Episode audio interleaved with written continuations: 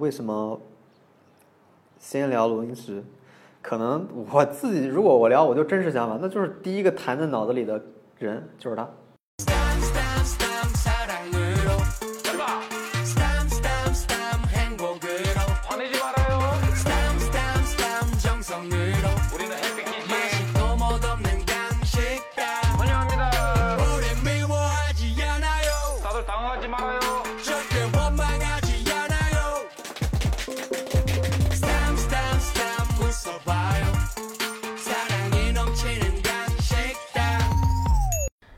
大家好，这里是展开讲讲。每期我们会试图以一个主题串联起多部作品，这些作品包括电影、电视剧、综艺和小说等多种形式，但是都有一个共同的特点，就是有深度、有关联，能够让我们产生触动、有想法，让我让我们觉得说这些作品值得我们去展开讲讲。然后之所以做这个播客是，呃，我和栋姐当时有一个讨论，就是发现我们都更喜欢，希望播客能够展示更多信息量，然后能够专题式的聊东西，因为我们俩都非常喜欢内容之间能够互文，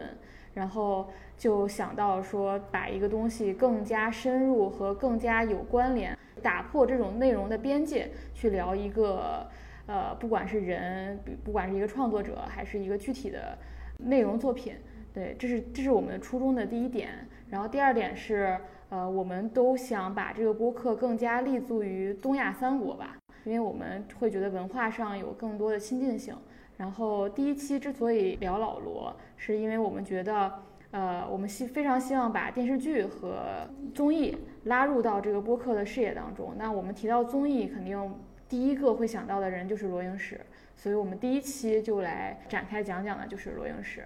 嗯，然后我们今天的嘉宾是真人秀实际学者王老师。大家好，然后我们可以先做一个他的背景资料的一个介绍。罗英石是一九七六年出生，这开头特别那什么。然后他毕业于延世大学公共行政系，然后二零零一年进入 KBS，二零一二年从 KBS 离开，嗯然后是二零一三年进入了 TVN。然后他的代表的作品是二零一七年开始的《两天一夜》，以及后来他进入 TVN 以后，就是开始爆发式的有一大批的作品，比如说二零一三年的《花样爷爷》《花样姐姐》，二零一四年的《花样青春》春和《三十三餐》，以及二二零一五年的《新西游记》。之后还有像嗯影视堂、西班牙寄宿等等这样一些作品。然后每一年他的作品呢，就是后面进入 TVN 以后，它持续的都是季播的形式，所以现在有好几个他的已经是招牌的作品，已经做到第二部、第三部，甚至说更多的模式。嗯，这是他的一个基本的一个情况。然后我们今天呃，先从哪个话题开始聊呢？不如大家聊一下自己最早接触到罗英石，或者说是最喜欢他的作品的这个契机。嗯，王老师先说吧。嗯，之前接触到这个人，因为挺偶然的，因为罗英石以前在韩国综艺历史上其实不是一个特别出彩的人嘛，就是在韩国综艺史上基本上有一个分类是分成《无限挑战》之前的综艺和《无限挑战》之后的综艺，就是《无限挑战》就是一个韩国历史上其实最成功的或者说最早的一部呃室外的真人秀的节目，当时。呃，最成功的三档节目就是《无限挑战》、二幺和那个《Running Man》嘛。其实那个三档节目其实是韩国综艺的一个代表，就是一个游戏类的真人的综真人的这个真人秀的一种一种形式。就是龙一石其实当时是在二幺里边做一个呃制制作人的角色，然后他其实在做的过程中其实发展了一个自己的特色，这个特色就是呃。看到现在，放到现在来说，就是他自己的一个重要的特点吧。因为我之前看的比较少，就是我看的第一部其实是那个他花拍《花样青春》，拍一九八八的那个非洲片，就是等于是一九八八那几个主要演员去参加的。那基本上是我第一次看那个综艺。呃，其实当时为什么会看呢？呃，就是应该是那个剧之后，觉得那个。那几个演员你是感兴趣的，你想去看一些东西，但是你发现，本来是只当成一个了解这个演员个人的东西去看的嘛，但看到之后你就发现很有意思。这个呃，罗英石去拍这个人，我跟我想象的不太一样，因为我当时自己 在写报道嘛，就是我比较长时间去做一个就是非虚构写作的东西，然后我就发现他拍东西其实跟非虚构写作有很多东西是非常非常像的啊，就比如有一个我们写作会经常提到的东西叫文学性瞬间。就你发现罗英石在拍他的综艺的时候，他很注意注意这一点。但我不确定这个是他本人呃就有意识的，还是说他那个编剧，比如说刘友金编剧，呃，他们是有意识的做这个点。所以我就很惊讶，就是印象非常深，就是他们拍非洲片的时候，有一段那个柳俊烈和朴宝剑在那个沙漠上的一段对话，我觉得基本上是可以说是那部整个综艺的一个点题的那个主题型的东西，就是说。呃，那个场景就是像我们写作一样，一般来说，你呈现一个经典性的文学场景是有一个具体的场景的，然后在那个场景上发现一个事儿，它就是很完美的呈现了那个事儿。就是他当时他们聊，其实《花样青春》的主题可能是本来定的是一个呃青年人、青少年人一个大家去洋溢青春的去旅游的这么一个节目，但其实那一点非常好，就是它让主题更深刻了，就是突然之间在那个沙漠的情景下看那个。日出还是日落我忘了，反正就是那个情景。然后柳俊烈就会说他他问过他爸爸，就是有钱有钱了之后怎么办？然后他爸说是还债。然后朴白朴白剑说他最大的愿望就是，然后他问那个朴白剑最大的愿望就是说，朴白剑说他最大愿望是有有一张全家福。就他们俩其实是你很难得的综艺节目里边袒露真心的两个角色。我觉得他呃可能当时让我觉得很惊讶就是。呃，罗 PD 创造了一个很好的情境，让两个艺人其实非常真诚的说说了自己的事情啊。这个事情不仅仅是一个啊开心的一个能体现青春艺人的一个很好的角色这么一个东西，所以我觉得这个是其实很罕见的，因为在以往过往的综艺节目里面，艺人大部分是扮演一个角色，比如说你看那个《无限挑战》或你看《Running Man》，呃，大部分角色，比如说李光洙需要扮演一个受欺负的，呃。是人设，是对，是一个人设。但你发现，在罗英石的综艺里边，人他就是人本身，他并不是说他要扮演一个他不是的人，他基本上就是从他的自己的人的一个角色出发，或者说，呃，他愿意让人以自己本来的愿这个面貌去呈现自己。所以我觉得这个是跟以前的综艺非常非常不不一样的，就是角色的设定上，就是呃，因为从综艺来说，一般来说，综艺故事有几个元素嘛，一个就是说话，然后肢体。就是传统综艺的，就是搞笑综艺的角色和情境。然后我觉得罗英石最大的一个突破，就是在角色上其实是，嗯，没有做一个所谓的传统的虚假的人设的这一块儿。当时我觉得这个是，呃，很有意思的。嗯，我应该看的很晚，然后我觉得我看的，我我想想了想，应该最早是《饮食堂》。然后当时看这个，我不知道是看王老师微博推荐，还是我我不记得具体的情境了。但当时我比较震惊的是，没见过，因为你肯定看过就 Running Man 或极限挑战那种游戏以动作然后来串联所有这种环节的综艺。但是那个是，但是看饮食堂的时候，你会觉得它没有什么动作，没有它的动作是非常简单的，就是每天做饭，然后经营一家餐厅。但是慢慢你就觉得自己看进去了，比如你可能前二十分钟你还觉得非常的重复，然后琐碎，但是后来你会从这种非常简单的这种情境当中看出趣味来，这个是我当时比较震惊的地方。我看也比较久，就是也比较晚了，因为我之前就是我有一个朋友，他看韩综看的比较多，就是《Running Man》什么他都看过，然后他就很喜欢罗英石，然后我看一看完《一九八八》以后，他也跟我强烈推荐说《花样青春》非洲篇一定要看什么的，但是我一直都没有去打开那个东西，就是等于说我一直知道他很久了，但是真正去完整去看他一个作品。还是很晚之后，我以前也看过《三十三餐》，但是没有真正进入，就是我不知道当时是什么契机，但是我就是简短的看了一两集，可能，然后没有完全进入。真正进入，我觉得是他的书我也看得很早，但是很奇怪，就是接触他的作品真的很晚。我真的是从去年《新西游记》一口气看完以后，才开始，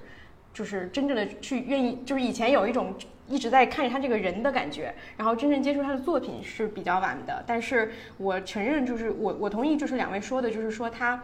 他的作品里面有一种属于他自己的一个风格，很很特别。所以一旦喜欢上他的人，真的就可能会非常的持续性的去去喜欢他那一套东西。嗯我最近在觉得，就是是不是因为最近看那个《僵尸堂二》嘛，我我就在想说，如果是一个完全没看过老罗综艺的人，他一下子去看《僵尸堂二》，他能不能 get 到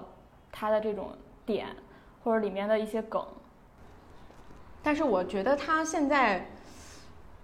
基本上算是国内看综艺的人心中韩国综艺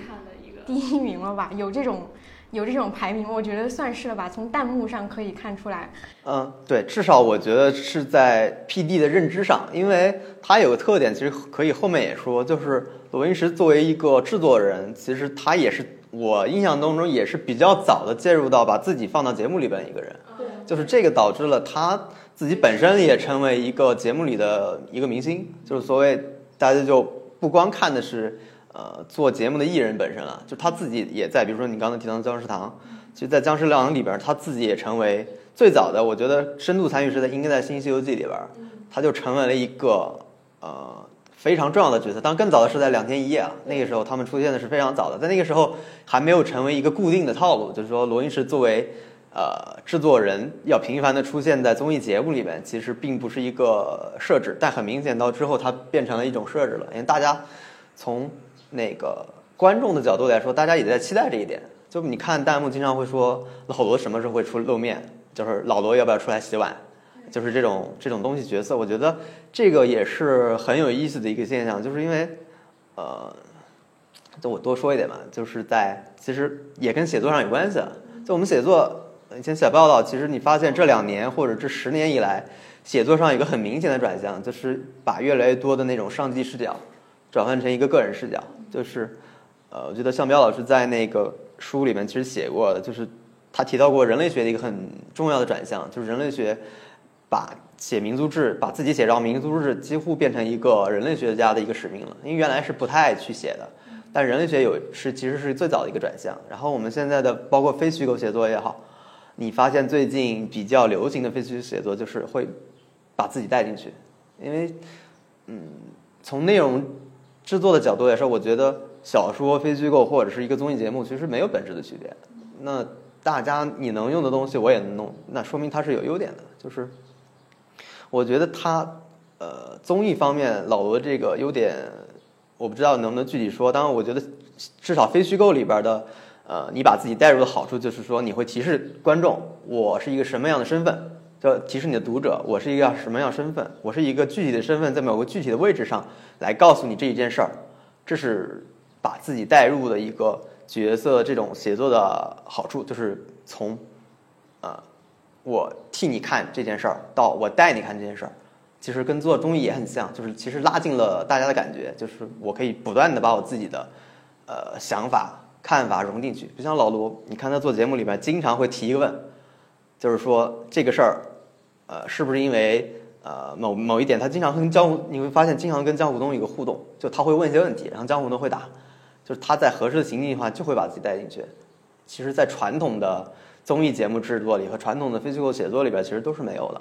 这个我正好看到一段话，就是他，我看他资料嘛，他说这个是他有意设置，就是从两天一夜开始，就是节目组不光是他，有时候一些 PD、一些摄影师也会出现，就是因为他希望是这些人也能自然而然的出镜，然后让人感觉到说不是光这些人，不是光嘉宾在旅行，而他们就是跟着摄制组一起在旅行的，然后就是这样更能体现他觉得更能体现这种节目的真实性，他是为了这种真实然后做的这种行为。说到这个，我就想起《西西游记》里面他们所有人在逗艺人笑的那一集。啊对对对，就是就是那那个很很经典。然后后来他们不是其中有一个 PD 跟殷志源就是辩论那个外星人，然后后来那个 PD 去做了那个懂也没用的神秘杂学词典。对，就是他好像他带人的，或者说他把所有人带出来那个模式都非常自然。嗯嗯，让所有人就是观众也能够很容很很顺利的去接受这些人的样子，就是他们也没有任何的伪装和和我们的要说什么内容什么的，就是他感觉他尤其是在《新西游记》里面更感觉就是说艺人和工作人员都是在玩儿的同时把这个东西给做完了，就是这个感受是传递给观众的，所以观众看了以后会快乐嘛，就是我觉得这很很难得。对，我觉得这是一个突破吧，因为很多人其实以前也有过类似的东西，但是只是他把这个拎出来了，就是他有个理念，我觉得就是他觉得真实是应该最值得被提倡的。那如果是真实的话，那我们就是拍摄的摄影师和 PD 其实也在这个故事当中也发生了故事。你比如说以前《Run Running Man》里边有个很出名的角色叫全烈，有个叫全烈的摄影师，其实经常出现在故事里边。但他其实他们就没有完全把这个发挥出来，或者说他没有利用这个去讲故事。但是罗英石他有自己的风格，因为《Running Man》和五条或者是 其他的节目还是一个很传统的东西。他认为，观众所看到的东西就应该在摄影师的视角之内。但是没想到摄影师是也是可以被拍的嘛，就是我觉得这是一个对他来说是一个挺新的东西。我觉得刚刚我们提到了很多他的新的东西，呃，是不是可以从某种意义上来说，罗伊石之所以能够从韩国综艺，因为韩国综艺已经发展了很多年了嘛，而且也非常的成熟了，他为什么能够成为一个现在我们看来是韩国综艺里第一名的人，或者说是站在前面的人？他他做了到底做了一些什么样新的东西是他的特色？我觉得我们可以展开聊一下，有一些模式性的东西，我觉得，呃，是我们在就是查资料的时候发现的，比如说。他因为看他的那个作品年表就很明显，就是零七年他在 KBS 的时候做的一直都是两天一夜，然后两天一夜是一个周播节目，对吧？就是他是一一年就是三百六十五天基本上是不会休息的，就是所有的艺人也好，工作人员也好，他们每天录完这一期就得剪这一期，剪完这一期又得录下一期，然后播出，就是整个的行程非常满。但从他离开 KBS 到 TVN 以后，他做的综艺都是季播综艺。季播综艺就是说我们集中拍摄一段时间，然后拍完以后剪，剪完以后放出来，基本上是一季十二集的形式。呃，这个这个形式是不是一个在韩国综艺里面是一个就开启季播模式，是不是罗英石的一个特色或者说他的创新？嗯，我不知道这算不算他的创新，我也没有查具体的资料。嗯但是我觉得他去做季播节节目的理由，我记得他好像自己书里写过。对，太累了。对季播节目的问题就是每周就要发一批，周周播节目呃周对周播节目的问题就在于每周都需要一档新的节目完成，其实时间非常紧的，其实拍摄日期基本上只有一天。嗯，然后你的策划日期可能有两到三天，最后剪辑花成两到三天，其实非常累的。所以也就是为什么周播节目大部分是一种游戏类节目，你从 Running Man 到无限挑战到嗯，二幺，它一定是在不断做游戏。固定的模式。对，因为没有智力能保证每一期都是不一样的，所以这一点其实无限挑战非常牛逼的，位就是因为它几几乎做到了每一期都可以不一样，所以它的厉害之处在这，但是缺点也在这儿，就是你很难持久的讲，哪怕你想做一些新的尝试，你是很难的。就是在 deadline 的压迫之下，你很难去交不了稿就完了。对你只能以一个固有模式的东西去做这个事儿，那我觉得这对一个想更有追求的制作人来说，一定是，呃，是一种限制。所以后来他去那个有线台之后，第一个有钱了，第二个有时间了，所以他其实可以就想做自己想做的那种综艺嘛。当时就是做季播，其实也是跟 TVN 谈谈的一个条件，就是你满足我这个，我才会加入你，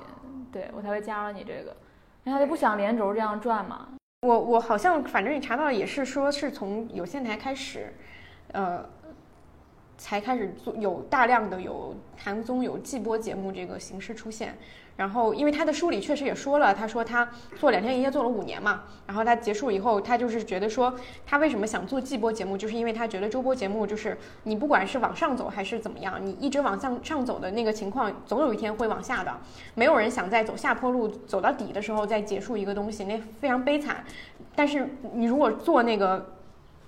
周播节目的话，你很难在最好的时候结束它。就比如说你今天你做的这个节目，今天收视率特别高，你不可能说我收视率很高了我就做完了我就不做了，一定会要求你再继续往下做的，直到说收视率不能看了，我才能把这节目砍掉。他他就很觉得说这个这个这个东西非常非常就是让他觉得不好，然后他所以他想做那个季播节目。另外，我发现还有一个点，也是他书里说的，他说是从两天一夜的时候开始，艺人才开始带那个他们说的那个六厘米的那个摄影机，就是每个人会配一个那种感觉，就是。是他这个这个这个就是叫做综艺上的摄影机不要停，就是就是就是素材会加倍，会很多，这也是跟以前的一些综艺不一样。但是在这些很多的素材里面，艺人能够在就是二就等于说，比如说今天录制的所有时间，艺人没有休息，因为休息的时候可能艺人会放松下来，跟其他的状态完全不一样。但是，一旦一直跟着，那其实你有很多的面都会暴露出来，在这些空隙当中，他会捕捉到那个真实。嗯，嗯，当时录二幺的时候，其实艺人就有过抱怨嘛，就是其实是录的最累的节目就是就是罗英石他们的节目，因为他们要求的综艺就是所谓摄像机不要停，就是说你对艺人的要求来说，就是你一直都在拍，你其实是没有休息的时间的。啊这个我觉得跟他最后能做出好的节目也是相关的，他跟写作差不多呀。你的资料越多，你的素材越多，你能剪出来的好东西就会越多，这是一个呃必然性的东西吧？对。储备。我就想到最近的 vlog 也是这样，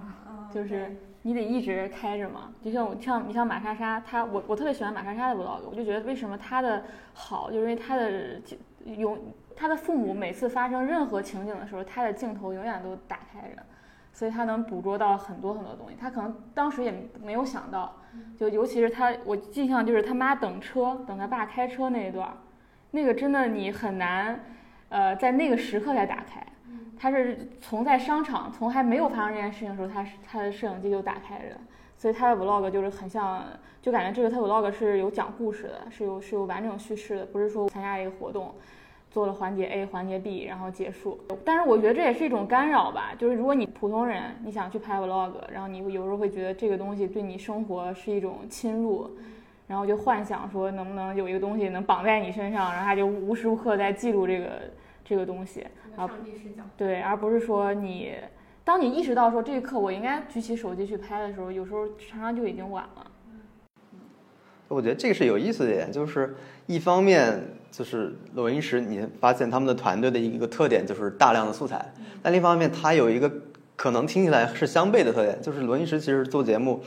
呃，一直在做减法。就回到我们前前面的问题，我觉得为什么罗云石能创造出自己的特点来？我觉得这是一个最重要的特点，就是我认为的，就是其实他一直在做减法。就是你看他从二幺离开的时候，我记得他那个自传啊，就是那本他自己写的那本书里面说过，就是那个案例，呃，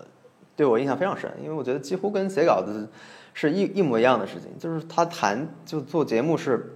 做减法的一个概念，就是说，我记得有一期节目是二幺幺他们去拍一个去乡下去那个乡下奶奶家住的一个一个节目，那个节目常规设置就是要玩游戏，就比如说我们要在田野里面进行一些对抗性的游戏，这是传统的综艺真人秀，然后有。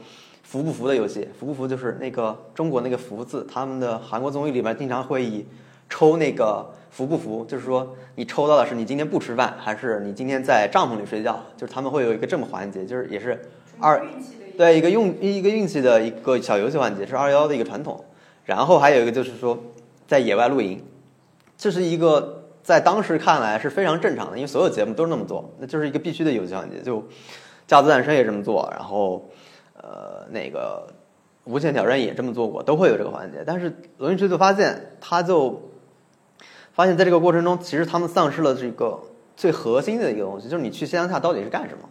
就你去乡下的重点其实是核心概念是什么？就是你跟那些老人聊天啊，其实就是跟那些老人说，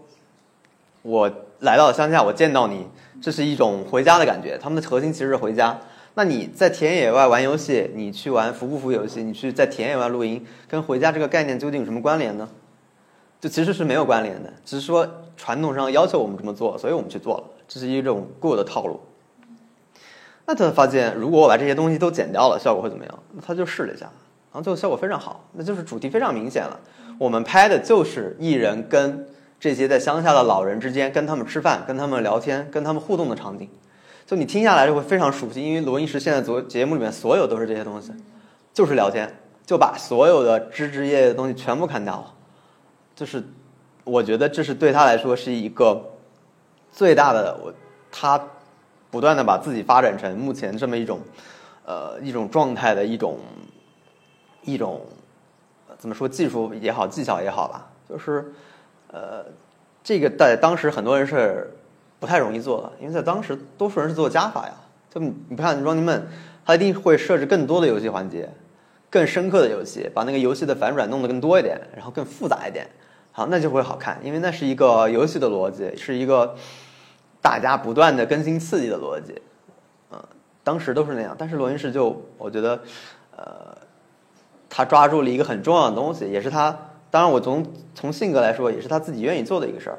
嗯，他更像一个纪录片导演或者是一个真人秀的导演，而不是一个做游戏的制片人，就是。因为从传统的韩国综艺来说，有几类嘛，就是有真人秀，也有游戏类的真人秀，或者说，呃，当时后来后期分的，或者是纪录片式的真人秀。对，所以我觉得这个是他形成自己特点的一个最重要的东西吧，就是就很很不要脸的时候，我后来想他那个更像一个文学上的人物，就后来想他他他非常像契诃夫，契诃夫这个人就是他会有个核心的东西，但他会不断的删那些没有。价值的，就契诃夫的典型的就是文学的简洁性为出名的，他写的东西都非常简练，但是非常的好，就是我当时觉得就他跟那个契诃夫非常像，啊，就是，而且我觉得到目前为止，呃，其实我当时还思考了一个问题啊，就很有意思，我就觉得，我就也觉得很神奇，居然是一部综艺作品，而不是一个文学作品，让我思考这个问题。就我当时就觉得，你就会去思考文学和生活的关系在什么地方。就他们俩，就文学和生活有什么区别？就生活是什么？生活就是你看老罗综艺，他的综艺里边会呈现大量的细节。就我觉得也有个误解，就是觉得老罗综艺好看，就是因为它的细节非常多。那我觉得这是个误解。就像我刚才说的那些问题，就生活提供给你的其实是很多混沌的，就是充满生活就是充满混沌的那种细节，但是它本身来说，从来不给我们以指引。它总生活总是不会说指引你去注意哪些细节，哪些细节是重要的。但是文学的作用就是，它会告诉你怎么样留心。对，这就是文学的，这就是文学的意义。文学就告诉你留心嘛，生活只是告诉你你身边有这样细节，但是从来不会指引你去注意它们。那我觉得好的东西其实效果也是一样的，那就是罗云石的他的。最优秀的地方，并不是说它真的呈现了日常生活的很多细节，这是我之前看到的一些观点，就是他觉得大家觉得他因为呈现日常很多啊，呈现了我们的生活的方方面面。是不是那个感觉就像是说，好像老罗拍综艺就是把一个东西架在那儿，然后所有东西都给你看了，所以你就会觉得特别贴近。其实不是，那些东西还是他有选择性的给的。对，因为大家普遍认为他呃就是一般也会觉得他的最大的区别就在于所谓日常，所谓慢综艺，就是让我们看一些生活本来的东西。但其实你仔细去看，它的成功肯定不在于这个，因为任何一个东西，纪录片也好，你去做非虚构写作也好，你的对于细节的，对你对于细节的使用，一定是有你自己的主观的东西的。就文学本来也是这个东西嘛，所以我就觉得特别有意思，就是很多文学上的非虚构写作和内综艺内容制作上的东西其实是相通的。当然我不知道他是是不是真的借鉴了契诃夫，只是当时我自己有这么一个感觉。就很像，就是一个他们俩都非常注意的，注意去观察。比如说，我觉得他们俩还有共同特点，我觉得太不要，确实有点不要脸，就是把罗云石跟契诃夫相比啊。但是，我也觉得，我觉得这就可以作为标题了。我想，对，但是我觉得他们俩有共同的呃一些概念，就比如说契诃夫就很喜欢在日常的闲谈之中表现这个人。那跟罗云石是一样的，罗云石也不追求说所谓的某个戏剧性的东西，就是我们一定要发生一个巨大的事情，我才能够展现这个人。他的所有的事情都是在无关的闲谈中，就非常有有说服力的就表现了那个人了。我觉得，呃，这是他们非常非常相像的地方，然后也是一个不知道，只是他们俩用不同的手法，其实呃走的不同的路，但是达到的效果却是呃非常对非常接近的。当然。我们一般认为文学肯定，呃，综艺肯定不能跟文学的地位相比了。但是在各个自领域来说，我觉得至少做到了顶尖水准，呃，我觉得是这么是可以比较的。我觉得刚刚聊到他做减法这个事儿，其实也有一个点，就是在于他做两天一夜，其实是给他后面的所有综艺都奠定了一个很大的一个基础，对吧？他两天一夜是一个呃相对来说包含的内容更多的一个综艺，因为它是周播节目，就是虽然说它没有一个固定的主题，它可能也无法有一个固定的主题，就是偏向于游戏性质，或者说更偏向于嘉宾的一些发挥，但是在它后面的所有的综艺里面都有一个非常简单但是又很清晰的主题，这个主题甚至说可以。第一，第一，你你你刚开始听上去可能会觉得有点单薄，不知道他要怎么做，但是你看内容他也没有什么特别的，尤其是我觉得在他的经营类的综艺里面是最明显的。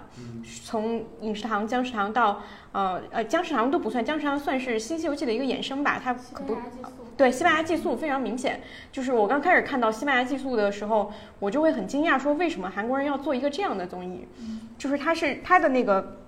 大概的一个想法是是为什么去西班牙，就是因为有很多人要去西班牙走那个朝圣之路，对吧？然后有很多韩国人也去走这条路，然后他们要去那条路上的一个小镇，开一个针对，当然不只是针对韩国人啊，他就是就是开一个他们的一个寄宿的一个旅店，就是给过路的这种朝圣者们提供吃饭和休息的地方，就这样一个非常小的一个切口，然后他做了十二集，他所有的这些综艺的主题都非常的日常，或者说都都很。就是不是一个抛出概念来就会让你觉得哦很有意思的东西，而是靠每一期的一些过程，会让你觉得说，看这些人的互动，每天就算是规律的生活，每天都做一样的事情，你也觉得有意思。对我西班牙剧组，我印象最深的就是就是第一集嘛，第一集他们做了各种事情，然后一直没有客人来，然后他就一直在展示这个这个过程。其实你有，其实我已经快要不不耐烦了。对我已经快要不耐烦，然后最后然后来了一个客人，然后那里面后来我的印象特别深，就是那个弹幕已经就炸了，就是感觉所有人都在等那一刻，然后那个客人被当当当做皇皇皇帝一样对待啊，就那一刻给你带来的这种呃惊喜是特别的冲击特别大的。然后后来我看到有一个人说三十三餐，也也是那个刘海镇，就是他钓鱼嘛，他就。他就一直给你呈现这个人在钓鱼，在钓鱼，在钓鱼。但他当最后收钩的那一刻，就是就像你遇到那个第一个来的客人那一刻。他就好像他的作品里面有很多这种，就是我看那个《花样青春》那个 Winner 片也是，他们就是去看鲸鱼，就是一直在铺垫说啊，今天可能不会有了，因为今天你们来的这个时间已经晚了，你们很可能看不到了。然后所有人都在期待会不会看到，后来看到了，最后也是我们他们去到沙漠里面要去看星星，然后开着开着开着就开始下雨，天空阴云密布，然后就觉得说今天是不是看不到了？我们明天就要走了，我们今天看不到了怎么办？最后。就是乌云就真的散开了十分钟，就那么十分钟，然后特别好看，然后后来又继续开始乌云密布，就是它里面有很多这种奇迹性的瞬间，我不知道这种奇迹性的瞬间到底是它的一个剪辑的效果，还是说，就是有朋友说这个是不是综艺之神的加持？对，就是王老师怎么看这个问题？我觉得呃，可能之前大家对罗云石有误解，就是觉得他的片子是很少有结构的，就觉得他只是在分散的呈现各种日常。其实就像你刚才说的那些瞬间，就那很简单嘛，就是设置悬念呀。就是他的每一部片子里边，其实都会设置悬念。从，呃，最早的花样系列，比如说你最简单的一个就是找旅店啊，就是他们会给嘉宾布置那个，你自己在那个 app 上订旅店，你能不能？然后那个时候悬念就开始了，就所有的后来所有的综艺都会沿用这个概念，就是你能不能找到这个旅店。这是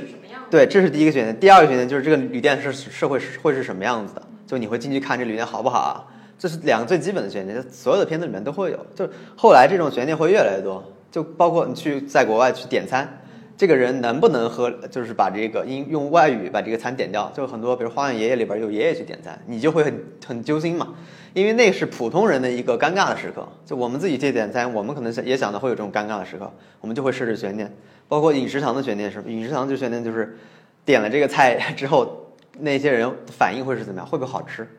或者还有一个悬念就是，在姜食堂里面也有，这个订单是不是漏了？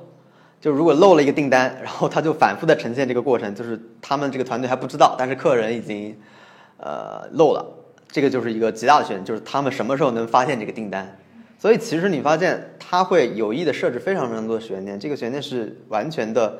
刻意的，非常的就不不能说刻意吧，就是主动的去选择的。而且我觉得它它的还有一个特点，就像你刚才说的，它跟国内综艺设置悬念最大特点就是，我觉得这也就是他们技术上高低的区分的吧。就是可能很多国内综艺，他们最看重的是那一瞬间，就那一瞬间的人物的惊喜、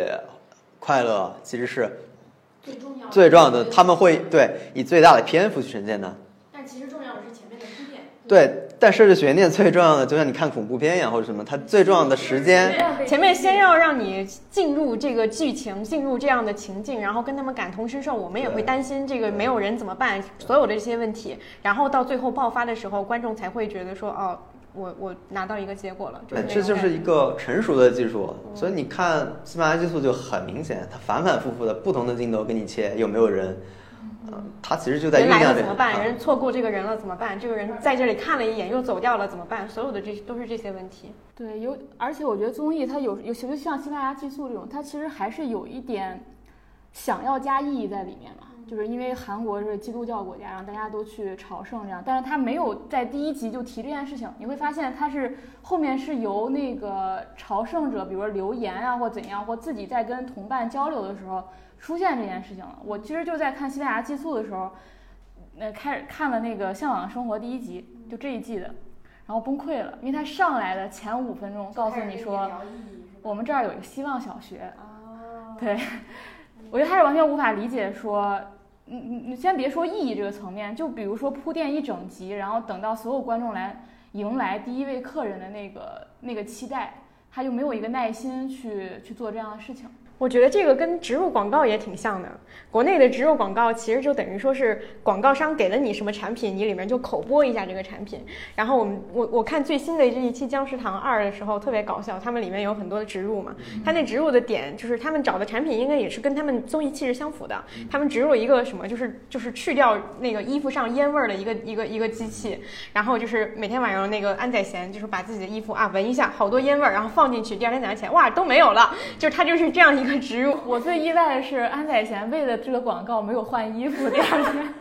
依然在穿那一套。对，然后第二天早上起来敷个面膜，就是敷个面膜那个就相比起这个稍微刻意一点，但是你还是能看出来他们有有意图的，就是说先给你一个情境，就是给你一个故事，在在不管是传达意义也好，还是说做广告也好，它都会让观众先了解我们的一个故事是什么，然后再去讲我们最后要讲的这个重点，再引出来，它会有做一个这样的铺垫的过程。我觉得跟悬念也一样，它有时候会在一个一个一期节目的最前面就开始放，就是这也是一个就是叙事技巧吧，就是很多都会这样，就是很多电视剧、电影，它会把。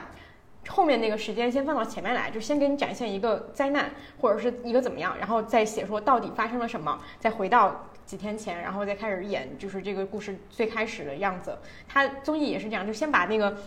比如说错失订单，或者说一工工作人员做了什么失误的事情，先放到前面，然后再黑黑屏字幕上面写说我们回到几个小时前怎么怎么样。就这这个也确实是我我我我能够很明显的看出来，他做综艺的时候有这方方面的安排，就他是有有引导性的。这个事情，呃，我不知道其他的韩综里面会不会有。还是说近两年也开始变多了，应该也有。我觉得应该都有吧，嗯因为我觉得比如说就是叙事技巧嘛。嗯对，比如说时序这个安排，比如倒叙或插叙，其实一直都有。你说你看《Running Man》或者《无限挑战》里边，他都会比如说经常就有一个最典型的嘛，你经常看《Running Man》里边，他们会安排间谍或者是那种特务的角色，他们不会在一上来就告诉你那个那个谁，当然这个肯定是不会的，他们会在中间插一段，在合适的时间插一段。啊，这个去接受这个任务。对，接受接受任务的那个场景，其实老罗也会经常有，但这个就经常会使用，就包括一些呃就反复的这个，就有可能更深入一点，就是他一次性还不把那个接受任务的画面给你放完，他可能里面又藏了一个，他到一个阶段再把那个完整的接受采访的那个画面再告诉你，因为又有个反转，它其实是一个就是一个叙事技巧的问题，这个其实是挺多的，因为。嗯，我觉得相对于其他的节目，老罗是更难的这种节目，就是相对我们去做写作或者是做这个日常，去你去拍一些日常的东西，其实是非常困难的。就你写作也一样，就是我们的写作的惯例就是，你如果去写一个重大的事件，其实非常好写的。你去写一个杀人事件，你去写一个灾难，它本身自带着一种自带呃，非非常简单，就你只要有常规的写作东西，你按照你哪怕不行，你按时间顺序写就可以了，就是是很简单的。但是日常的写作其实就是非常难，就是你不知道这个写作结构应该怎么定，然后你怎么去把这些看上去很普通的东西，除了我们刚才说的哪些细节是需要呈现的，去找一种合适的东西去呈现出来，这个我觉得是非常难。所以老罗的综艺里边，经常你会发现音乐，然后那个那个制作组的那个剪辑，然后幕后的那个花絮，包括那个叫什么，突然想不起来名字了，就是后期，是非常重要的，对老多节目来说，相对于其他节目，它的后期和剪辑非常非常重要。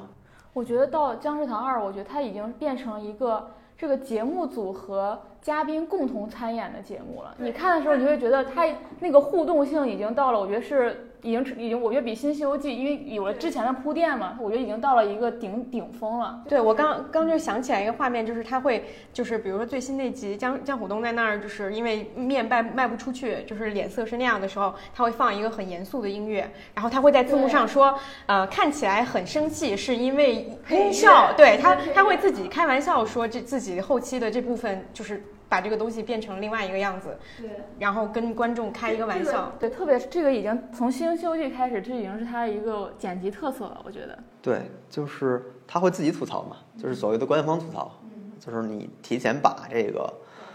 本掏出来。对，以前比如说这跟写作也很像，以前我们只是把我们知道的东西写给这个读者了，读者说啊，这个东西是你写给我看的，呃，你想暗示什么？现在比如说我们以前做这种音乐，如果就像传统的做，比如罗音是这个，他就放一个很恐怖的音乐，但他肯定不会告诉你我放这个音乐是为了干什么。但可能因为现在的观众来说，对看了非常多的综艺，他知道你的套路是什么，音乐一起就要干什么，那我就直接告诉你，我干的这个是为什么，反而会有一个呃非常对非常有意思的效果，就是行吧，我们是这么做的，我们就故意这么来的，然后觉得就是这是一种我觉得非常有弹性，我觉得他们团队最大的特点就是很自由，就是后期能发挥非常多的。嗯，东西就是每次看到他的一个新节目，你就发现他在后期上又有一个新的玩法了。就是，呃，我觉得这是也也是他跟别的节目不一样的地方，他可以依靠各种手段去解决这个事儿。就包括音乐，就你看他的音乐基本上选取的都是当下最流行的和最近基本上可能就是两三天前的一个新发歌手的专辑。因为他之前就是复联的时候，他马上在一期专辑里就开始用那个钢铁侠去世的时候那个音乐，所有人都会被点燃。对，就是跟很多他也挺会追热点的。对他，因为确实他的剧没有什么，他的综艺没有什么冲突点，他就会在其他各个方面去去找这些要素去调节嘛。原来我看综艺，最早看他的综艺，基本上我之前发微博总结了一个，就是音乐食物和女嘉宾。因为原来的早期节目非常苦，基本上都是男的作为一个主要的成员，然后每期会换一个女嘉宾过来，要不是《三生三餐》，要么就是什么那个。呃，花样青春基本上都去比较远、比较苦的地方，他很少找女性成员来，但是他就会通过音乐啊，然后拍美食啊，这不是已经成为一个录音室标志性的东西了？就是他会以各种方式去把那个食物呈现出来啊。然后女嘉宾特色也很有意思，基本上是一个，呃，我不知道可以成为鲶鱼效应或者什么样一个东西，就是加入一个外来的东西，你就会发现，呃，对我就会很期待去看这个反应，嗯，就像，呃，韩国综艺里边，比如说我就觉得，他就像我们之前说，他很会抓核心的东西。比如我看《花样爷爷》，其实我看的核心就是看韩国的，因为韩国的那个上下级等级观念和这个长辈和晚辈观念非常重。我就很好奇那个李瑞李瑞镇这个人怎么跟那些功成名就老头儿是怎么处理、怎么相处的？因为其实很难，那些那些人都是一个大前辈了，等于是电影演员。就是你发现他每一个细节的设置都跟这个东西有关系，他不断的讨论这个事儿。所以我觉得这个是也是他一个除了本身那些爷爷去逛那些景点之外，也是一个很有意思的部分吧。我觉得接下来可以聊一下，就是因为我很好奇，就刚提到了什么美食，呃，就食物和什么来着？它的主题是我刚说音乐啊它还有动物，其实它动物啊，对对对，就是因为我是想起来之前就前一阵罗伊石拍了一个广告，就是好像是 CJ 的下面一个公司的广告，他自己讲自己的就是一些一些爱好，或者说他做这些节目的历程。它里面就讲到说，他其实一个不是一个很爱吃东西、吃美食和不是一个很爱去旅行的人，但是他做的节目大部分都跟这两个主题相关。那就是他他会觉得，就比我就比如说他当时做三十三餐，好像是他有他们下面的一个呃工作人员说很想去农村就是休息，呃有这样一个休闲的想法，就想去放空，他就觉得说不如去做一个综艺。他是一个，就是他是一个嗯。自己没有太多表达，但是他可以用别人的想法去，去去讲他自己想想说的故事的那种人，是吗？因为我很好奇这一点，就是感觉它并不是一个，比如说像无限挑战它其实是有很强的一些就是主题性的东西，就是可能社会意义上更强。但是但是罗云石他是做了一些很很慢的东西，但是这些慢的东西他又不是自己去享受这个生活。我觉得他跟比如说可以对比一下，他跟无挑最大的区别就是金泰浩就是无限挑战的制作人金泰浩是有一个强烈的表达的，他本身其实是韩国左翼的一种，就是因为 MBC 的 MBC 的媒体的大部分媒记者的导向都是左靠左的偏左的，比如说呃反对这种对日本的是呃所以之前那个共犯者们是讲的就是 MBC 啊，就是那个里边不是出现了金泰浩的对。他在唱歌嘛，就是他们的观点基本上是非常左的。《文献团》其实就是一个媒体性的作品，他的表达欲是非常强的，他经常塞自己的私货在节目里边儿。当然，那个私货也是跟韩国很多主流的这种听众或者那个观众的这种是差不多的，这是他的一个强烈的表达。那我觉得罗云石的跟他的区别就是，罗云石这个人没有特别强烈价值观，就是他对这些东西不重视，但是他对一些说很小的情绪或者很小的东西的是非常敏感的。就是说你刚才说到的，就是只是一个人说我们觉得去农村待一下应该挺好的。那我觉得我完全理解罗云石的这个想法，就是觉得现在在韩国或者首尔这种城市的奔波或者这种劳碌太多了，那我们不如去农村待一下。但至于做什么也没有，但可能很多人的想法就是所谓逃离城市，去往一个更舒服的地方。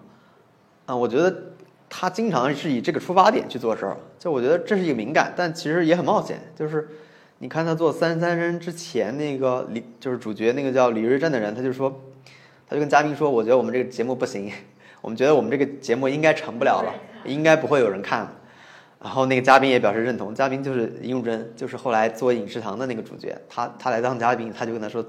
然后尹汝贞也觉得，我觉得也成不了，就他们俩他们来做一件不知道要做什么，只是每天烧三顿饭，这是一个很很反常理的这么一个决定。但是罗云石就你就发现他经常做这种决定，经常做一些嘉宾觉得说我到底要干嘛，不知道自己要干嘛的事情。对，就是之前这个事是没有人做过的，就是就觉得为什么要看一个人几个几个人做三顿饭呢？这个事儿有什么意思呢？就是嘉宾也想不明白，然后那肯定我不知道他的上面的领导可能也没想明白，但他后来都做了，就是我觉得很了不起的，就是他对还都成了。就是当时老罗团队里，李友静想去拍电视剧，然后当时老罗是比较劝退他的，但是当时李友静那个回答其实就蛮像老罗团队里人会说的话，就说我们当时做两天一夜的时候也是为了开心，我们当时也是觉得这个非非常有趣，也没有想到他会成功。他说我现在写电视剧，我自己写的很开心，然后结果不重要，但他的事情往往就会结果出人意料。我觉得他现在唯一结果不够好的，应该可能就是对林中小屋的结果不够好。因为我觉得《林中小屋》就是，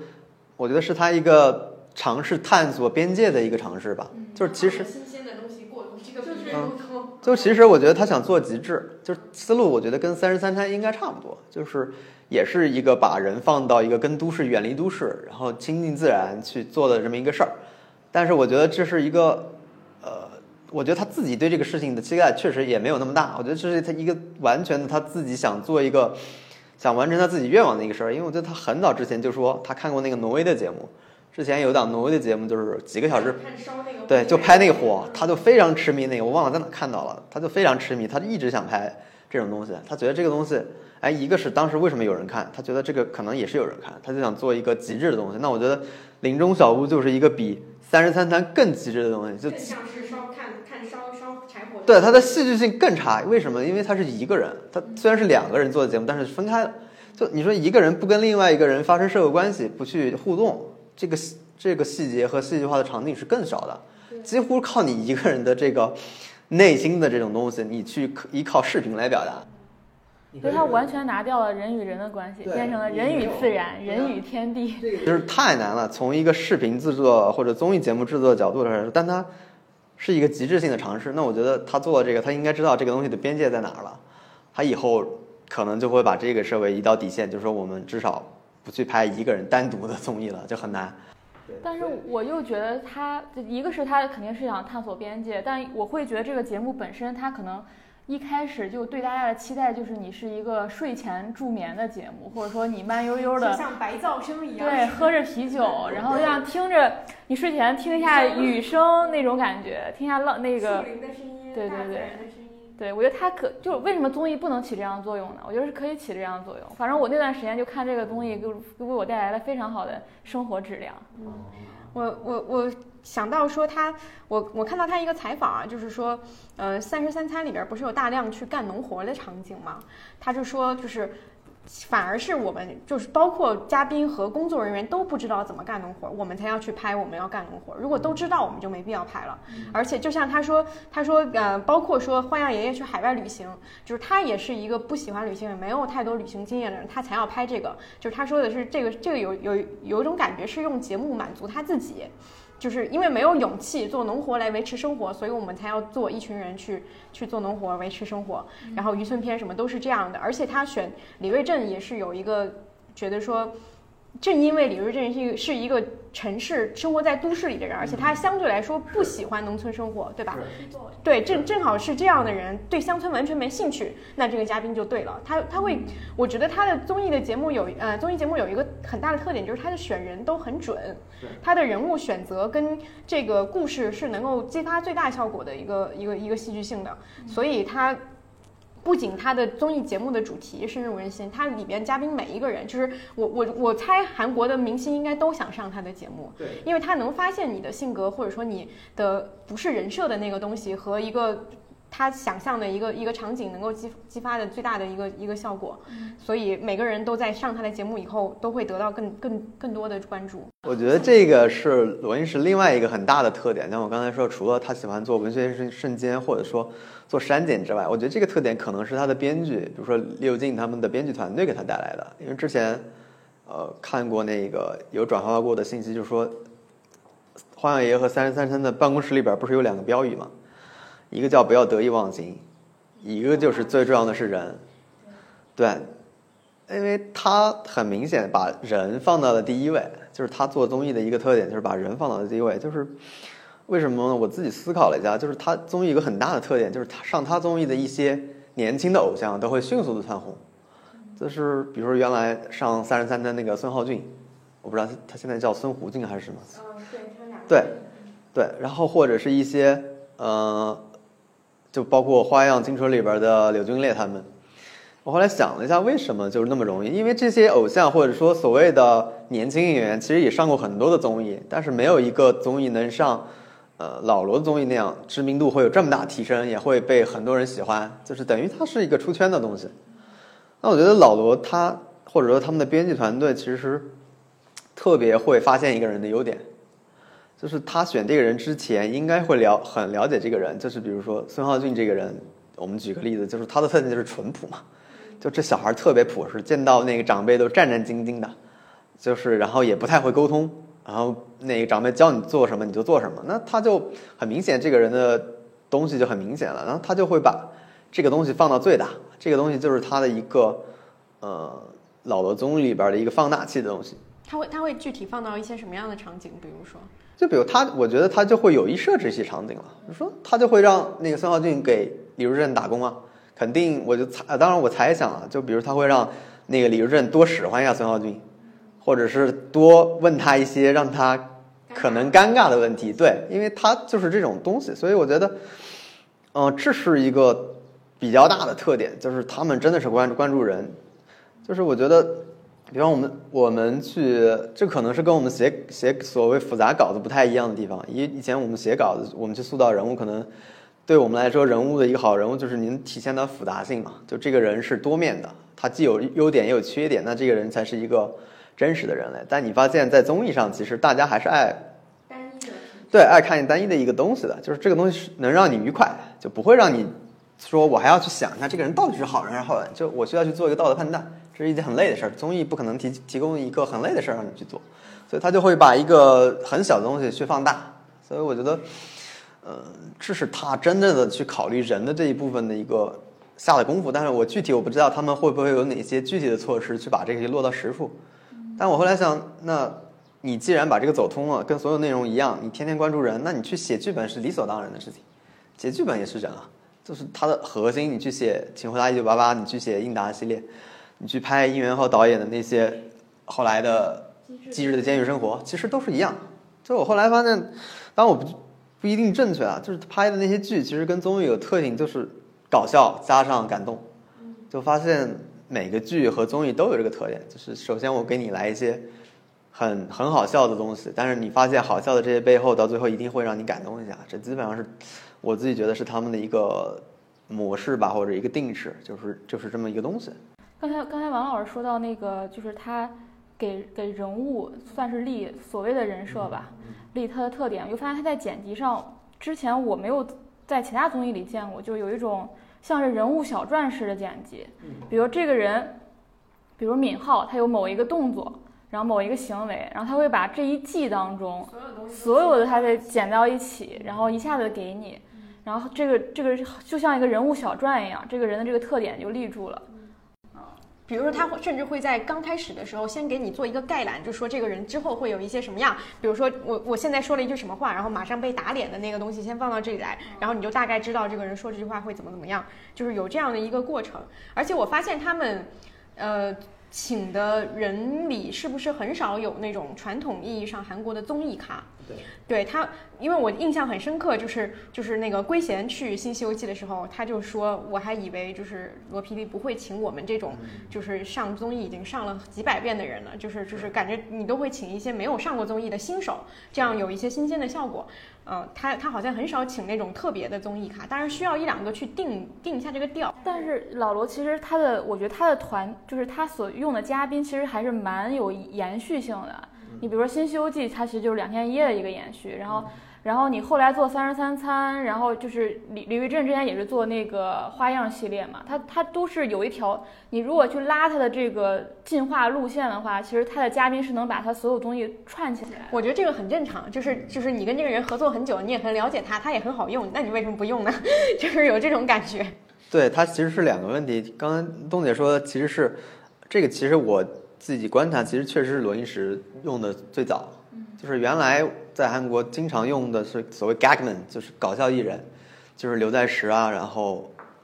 说比如说柳柳斌仔，对，其实江湖东这种都是专业搞笑艺人，就是他们是万能的，他们可以上任何日常就是上综艺，对他们的日常就是上各种综艺节目，然后他们表现的东西也是一回一回事儿，只是在不同的节目里去扮演不同的角色，这是一个很传统的，就像《无限挑战》基本上都是 gagman，就是很传统的一种形式。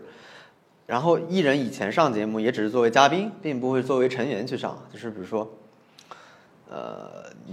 其实就比如说你去上个通告，最近我们电影上了，我们去去一下，去一下 Running Man 宣传一下，一个被采访者，很多的是。对，但是把这个艺人就是非 gagman，就是非搞笑的这些人之外的演员，或者是新的对歌手作为一个成主要成员的话，我觉得还是呃罗云石做的比较早，因为之前认为这些人在综艺里边是没有表现的，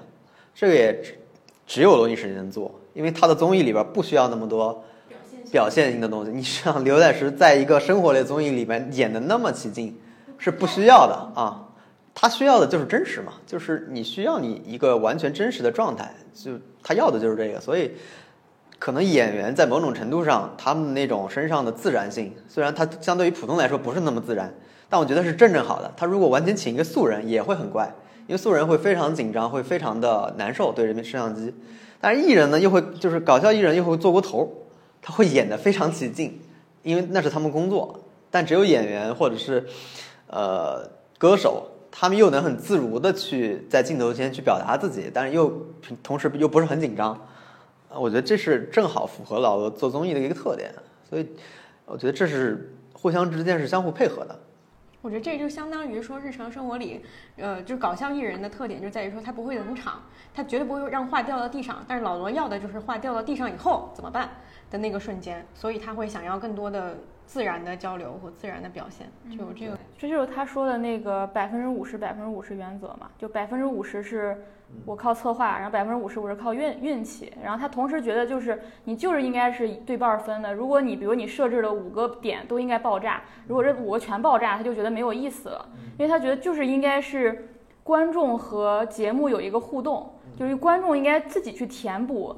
有一部分的内容，而不是应该节目组全都准备好了，他反而那样他会觉得效果是不是最好的？是我觉得我发现我们可以聊一下，就是他，我发现他有很多的这种百分比的。就是说法，就是包括刚刚说这个百分之五十、百分之五十，还有他说的那个熟悉和新鲜，对，百分之七十的熟悉，百分之二十的新鲜，就是他好像有很，就是看起来，当然他不会严格按照这个比例，但是他好像内心对于这些东西其实是有一套规则的，就是因为我看到很多创作者，他其实会说啊，没有什么，我就是随心所欲的去做，但是老罗是有这种比例的设置的，他是一个很严格的这种。其实从熟悉到新鲜是一个非常普世的，大家去接受一件事情的东西。先告诉你，你说我要跟你讲一个你知道的事情，对方才会觉得说，哦，这个事情我知道，我已经接受了，就是前面的这个铺垫，然后你再去跟他讲新的东西会有效果。这是一个正就所有人进入到一个东西的一个正常的规律吧。我当时是最好奇，就是老罗这些节目的，不管是剪辑还是内容，还是就是做一个节目最开始的选题到这个节目的包装内容，这些整个过程是怎么产生的？就我很非常好奇这个过程。然后他就讲他们公司做策划会，他们团队就是他们是什么都不准备的，然后也不会说大家要列好提纲、想好选题，就是畅所欲言，大家互相的聊。他说这个虽然非常非常花时间，但他觉得这个是命中率最高的，就虽然是效率低，但是命命中率高。嗯，就是他们大概会闲聊很长一段时间，然后才聊出来一个，其中一个人提出来一个点，可能才大家觉得这个点可以深挖，是这样。而且之前你也提到了说嘛，就是老罗其实是一个非常善于发现，我觉得发现是别人的优点是一点，另二是他非常善善于从别人身上拿过来一些东西。对他不是一个自己想表达的东西非常准确的人。我印象特别深，就是他说当时他就是考电视台的时候，是考 M 考什么 SBS。啊，KBS 考 KBS 的时候，他就是那当时他就想到那个拜托了冰箱那个策划案嘛，就是后来做成了拜托了冰箱这个节目。他说当时就是他从他妈妈身上就是发现了这一点，然后他在书里说就是非常感谢他妈妈给他这个启发，包括他说去乡下旅行也是，因为他年轻的时候他爸爸经常周末的时候带他就去韩国的乡下，然后待两天这样。然后再包括说，他现在做的很多东西都是他说是团队里的人给他的一些启发什么。他经常就说，就是这个时代不一定要求你是个天才，但但要求你非常优秀的人在一起，然后你能从他们身上，嗯，把一些东西化为己用。然后我觉得他对自己的这个定位，我觉得是非常准确的，就是他非非常善于学习，然后非常善于对他人感兴趣的事情产生好奇，啊，而且有时候我觉得他。节目的这个就是转向啊、策划什么都是非常自然而然、自然而然的。比如说当时做花样系列的时候，你要各种出国玩儿，那后来觉得哦不想出，就是频繁的出国玩儿，那我不要出国玩儿了。好，那我就做三十三餐。就是我我能理解他，其实就刚刚王老师也提到，就是说他的团队的灵活性非常高，就是大家能够这就是有一种船响好掉头的感觉，就是随时随地做一些，可能我觉得这也是季播节目的一个好处吧，就是他做完这个以后，下面我们要做什么？是把前面的一个做做一个续集呢，还是我们要做一个新的？都都是可调整的，就是我们随时可以根据自己的状态和嘉宾的状态来去调整我们接下来要做的事情，这可能是一个他能够永远保持。这个就是熟悉和新鲜的比例的一个原因。嗯，我觉得，我觉得接下来可以，就是其实我们在搜集资料的时候，发现一个很有趣的问题。然后就是老罗的所有的综艺里面，在他的所有综艺里面，基本上都是在电视台播的嘛。就是收视率这一块儿里面，我会发现说，收视率最高的是《饮食堂》和《三十三餐》，就是这种饮食类的综艺，美食的，而且就是相对来说比较平缓综艺。但是可能至少说我和康帝最喜欢的综艺应该是《新西游记》。就是觉得《新西游记》会更好看一些。就是我们当时发现《新西游记》的收视率是排在它所所有的这些节目里面前二十名的很靠后的位置了。对我们当时很好奇这个点，所以我们也就是不知道说这个这个这个现象为什么会发生。王老师觉得这是什么原因？我觉得，呃，它跟目前的一些粉丝电影或者粉丝电视剧有有相似的地方，就是因为相对于其他的剧来说，呃，《新西游记》的怎么说你？我自己觉得它的观看门槛还是有点高的，就相当于一些美食节目或者是三十三三那样的节目，就是它其实更多的依靠的是成员之间的互动，然后成员之间的相互抛梗，那前提就是你最好能多了解这些成员每个人的特点，就是比如说如果你是一直在看二幺幺这个节目，你其实去理解《新游新西游记》就会更简单一点，就会你会知道。如我印象很深的就是《新西游记》是一开始他们是在网络上播的嘛，没因为电视台是要先播，就先在网络上播，然后电视台好不好看，效果好不好，再再去决定要不要做。然后我觉得那个 time 时间点也非常有意思，就是做那个节目的时候，里边的几位成员其实都在遭遇人生的最低点。基本上江虎东其实那个时候也刚刚出复出没多久，他之前是因为呃偷税漏税的事情被韩国弄媒体弄得很惨，然后其中的那个呃李寿根是因为赌博，对，然后林志源是因为刚离婚，里边可能除了李生基之外，其他的生基是唐僧吗？啊，对，除了他之外，其他人都或多或少处于他们艺人生涯或者就是那个呃作为综艺人生涯里边比较低的一个点，所以很有意思，就是呃所以他们的主题选的像是去西天取经，也是一个赎罪之旅的那种感觉。对他找的时间点，然后我我不知道老罗是不是有意设置了这个主题，好像就让人去改过自新，或者是寻求一个什么新的起点之类的这个意思。但是因为很有意思，就是我当时看《新西游记》的时候，这些人的作品我之前是没看过的，就我从来没看过江湖的作品，我也从来因为我没有看过二幺幺，这是我第一次看这个作品，我就一开始就很难理解这个事儿，就是这些人到底是谁，我是不想看的，因为这个门槛非常高，因为里边人一个人我都不认识，就我不知道你们是怎么开始看《新西游记》的，因为我一开始看我是完全不想看的，我后来看下去原因是因为我觉得 罗云石把西安，我记得第一期是拍西安，对，他把西安拍的非常有意思，我觉得比中国所有自己拍的什么风光片或者介绍城市的片子都有意思。哎，我就觉得还挺奇特的，虽然我不知道原因是什么。啊，我觉得可能是有一个陌生人视角，比如他是韩国人，他去看一座这种古老的都市，也许会更有意思一点，还或者是什么，我不太清楚。但我就看下来了，看下来之后，你对这些人熟悉了之后，你自然会觉得他们之间的沟通是有意思的。你能发现这是一群类似于老老友记这样的东西，他们之间非常熟，所以他们之间可以开各种玩笑。所以那些东西，我觉得对很多人来说，也出现了一种跟看老友记当时很相似的东西，就是一种人们之间相互熟悉的情感，一种我们觉得非常好的状态，就是我们能够任意的聊一些呃有共同的话题，然后我们可以开放性的聊这些事儿，你就发现这些人的状态是让你羡慕的，就是一个很好的状态。我觉得这个是呃很有意思的地方。然后回到刚才一开始的问题，就是为什么呃它的收视率不高，但是很多人会很很喜欢？我觉得形成了一个粉丝群体啊，就是每个人都会有一个自己喜爱的人物。比如说有的人可能殷志源这个人喜爱的人就会更多一点，因为他又是一个原来的偶像歌手，就是呃有魅力的一面，但有又有一个很坏的一面，当然是那种小聪明或者小坏的那一面，就是他是一个很好的容易吸引粉丝的这么一个点。那其他其他的人，我觉得也有相对的粉丝，就是他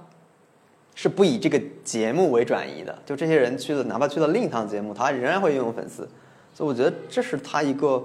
呃不太一样的地方，就是这些人能能够引起互相之间的化学反应，这是在其他节目里边很难达成的，就是依赖于他们这么多年的一种互相的交流和默契。对我觉得大家很多时候看的是他们这群人之间的状态，我们就想看他们这群人，至于他们在哪，他们干什么，其实无所谓的。所以他们的衍生的东西能做江餐厅，也不是不被可以不被视为是一个餐厅系列的延续，而是《新西游记》的延续。这就像四，你看四重奏嘛，你根本不在意这四个人之间一定要有什么情节嘛，或者一定要设，他们对话就已经足够对他们设置了无数的悬念，但是你就是想看这四个人每天一起吃饭，一起说，就是互相说话、互相聊天儿。你看的是这种理想团体的在一起的这个状态嘛？但我觉得就是我看《新西游记》还蛮不一样的，跟王老师，就是因为我不是按一个从第一季开始的路线去看的，我当时是从第五季开始看的，然后理由很简单，就是因为他们去了香港和日本，然后我对这两个地方更感兴趣，然后我就发现这个进入的过程是，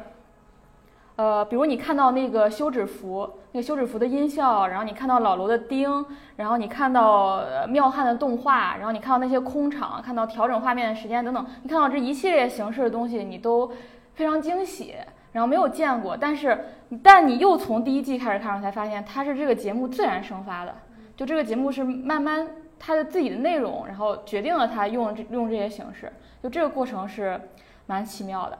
发现就是看的顺序确实也会影响每个人的就是一个一个一个感受吧。我我也是先从第六季最新的一季的一集看了以后，我觉得很有意思，我才从第一季开始按照顺序看到第六季的。嗯，而且我当时最让我震惊的是，这不就是团建吗？对，我觉得他是罗云石作品里边最比较特殊的一个，因为原来他很多作品是依赖于情境的，只有这一部作品其实是非常不依赖情。你看他要么就是海外开餐厅，要么就是去一个农村，要么就是去海外旅行，就是其实是极度依赖情境的，因为他希望人物在情境之中发生一些故事。嗯而且很，我觉得我觉得很很直观的就在于说影视呃影商或者说是三十三餐或者其他所有综艺都是一个，因为在就是在讲就是就是在影视行业就是有一个一句话故事嘛，就是这些综艺都是一句话故事能够给你讲清楚的，所以可能这个东西的观众的广度会更更广一些，因为观众都知道一看这一句话就知道哦你们要去干嘛，但是《新西游记》很难用一句话故事去解释它，就它你要说它就就像你们说的，就是一个朋友出去一起出去玩，然后玩游戏的一个事情，听起来就是平淡无奇，但是它可能真的是一个粉丝向的东西，粉丝就是喜欢这个系列的人会非常喜欢，就而且会一直为它的周边所有的东西着迷。而且我觉得，如果你一个综艺你做了好，就像《新西游记》这种，我就先不说，就算你没有看过两天一夜啊，就只是《新西游记》加《僵尸堂》，所以它的信息量是在不断的叠加的，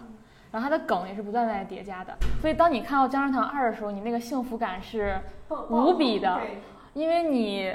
了解他们每个人，然后你了解这个团队和这个每个人之间的互动方式，所以你得到的那个愉悦感愉悦感是是无比的加成的。但是如果，所以我才一开始就说我比较担心，就是完全没有看过的人一下子看《僵尸堂二》，他不一定能，就是你们体验级别是不一样的不。一样，确实不一样，我觉得真的会不一样，完全不一样。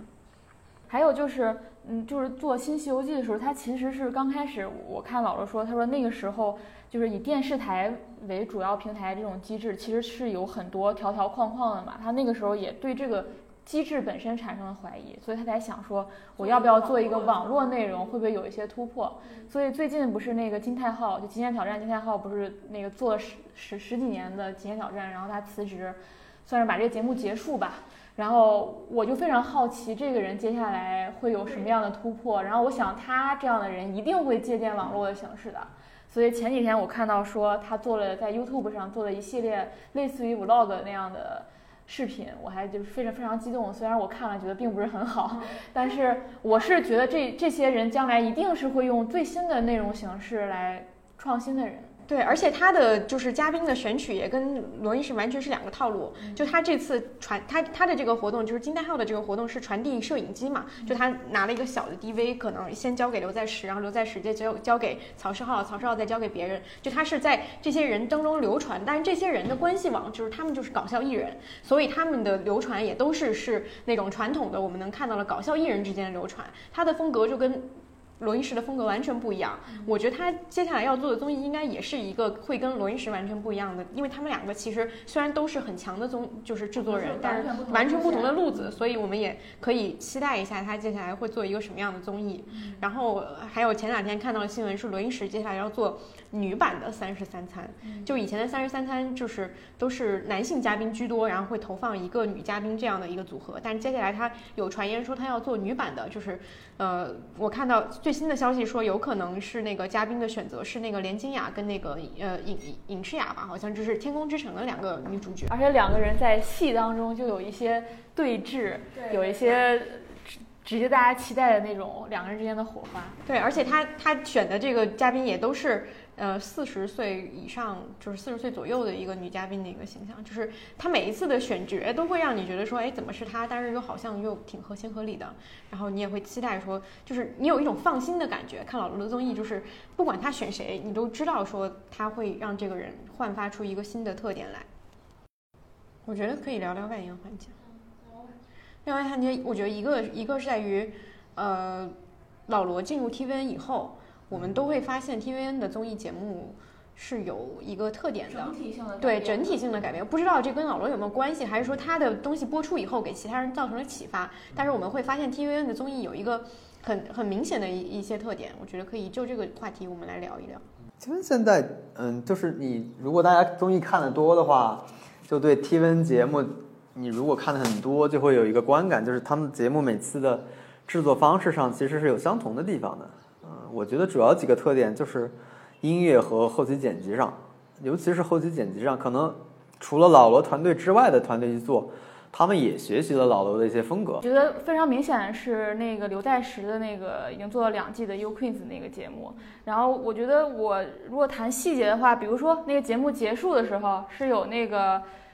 卷闸门放向下放，然后你看老罗的那个换季的时候啊，在节目当中换了季。换季的时候，它就是黑场结束，就我停关掉摄影或关掉摄摄影机，然后再比如它的空镜，它也是用了一些动画，然后用了把两个人物在一些街道上行走什么，这跟妙汉然后拍街景是非常像的嘛。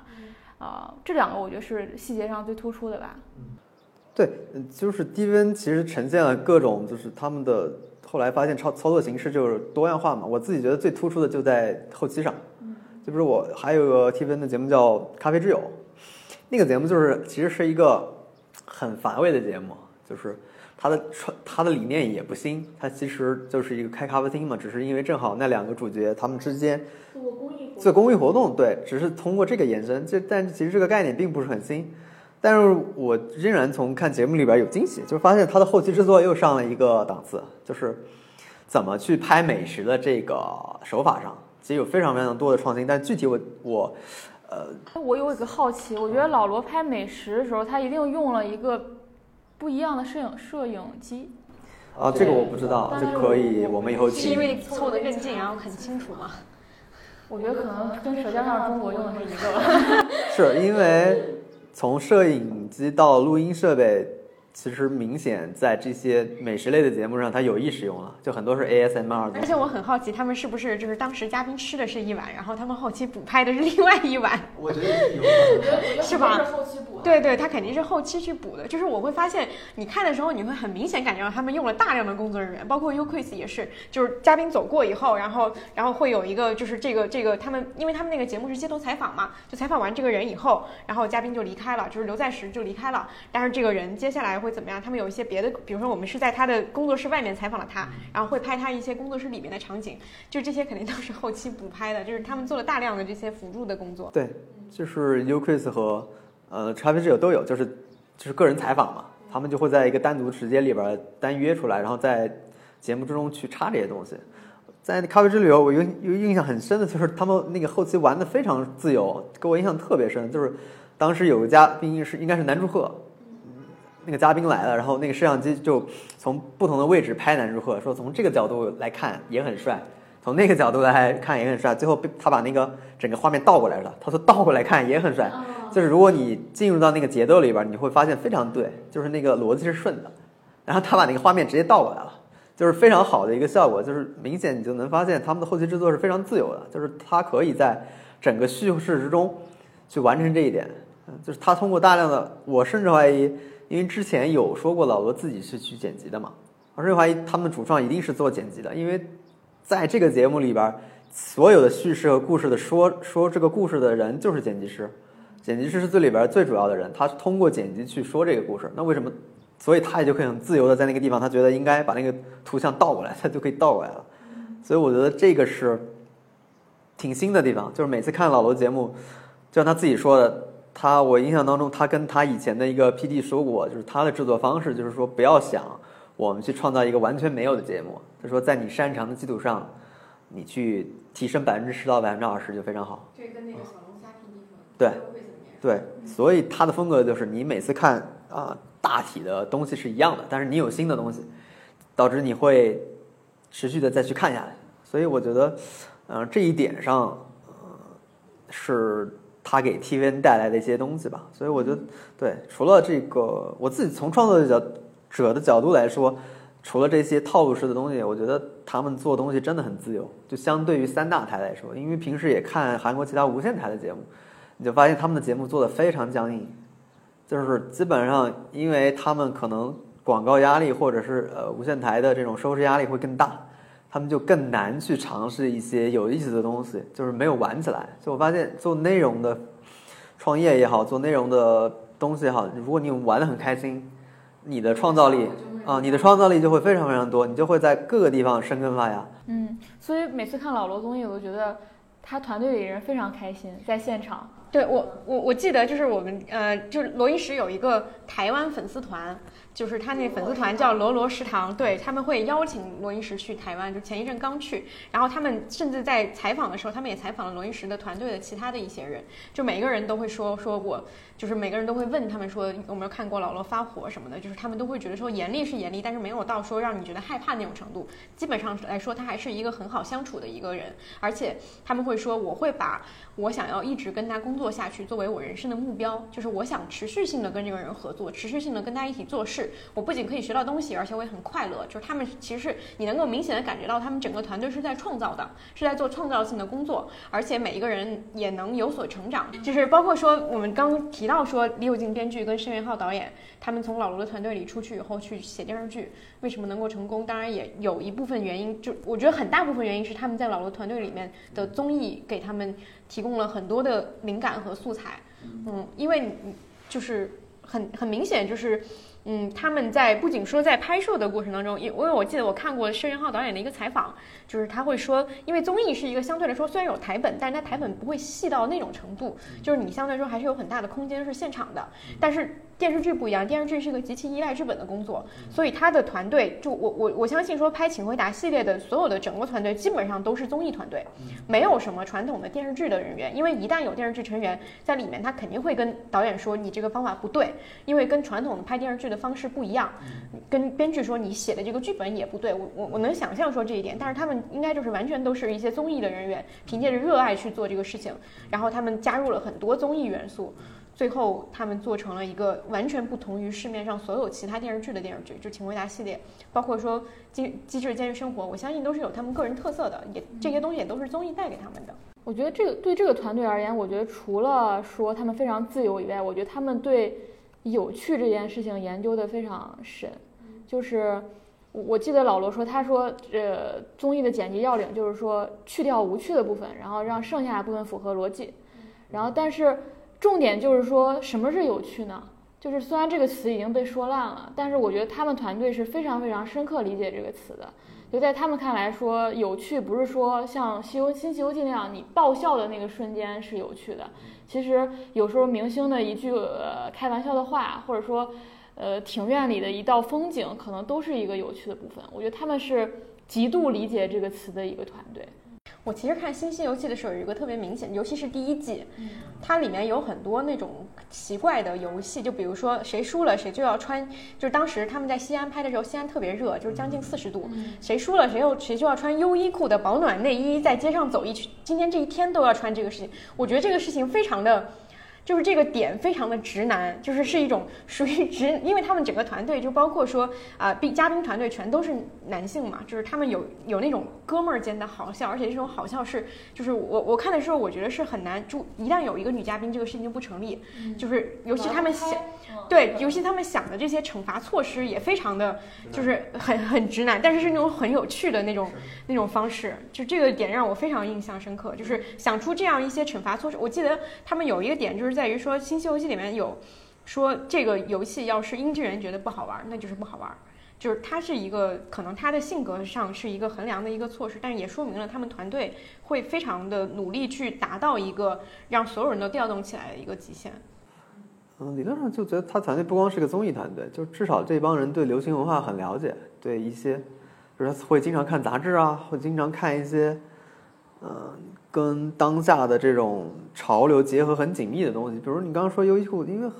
确实很难去想这个点，一般人就会说我们就穿一个热的东西嘛，就很少就直接定义为优衣库保暖内衣。就肯定因为当时在那个时候，优衣库是宣传最多的，就是它的那个内衣可以自带发热的嘛。就所有人就会想那个东西应该是挺热的一个东西，然后就好像保暖功能挺好的，所以就自然而然会去想这个事儿。但是如果你不太关注这些事儿，就不太关注优衣库最近有这种促销或者说呃这种生活上的东西，你是不会想到这个点的。你顶多给他套一个，我们最容易上的不就是街上的那种发传单的那种玩偶东西，你会让他套那个吗？就是那个是一个本能反应，就是那个是最热的。但是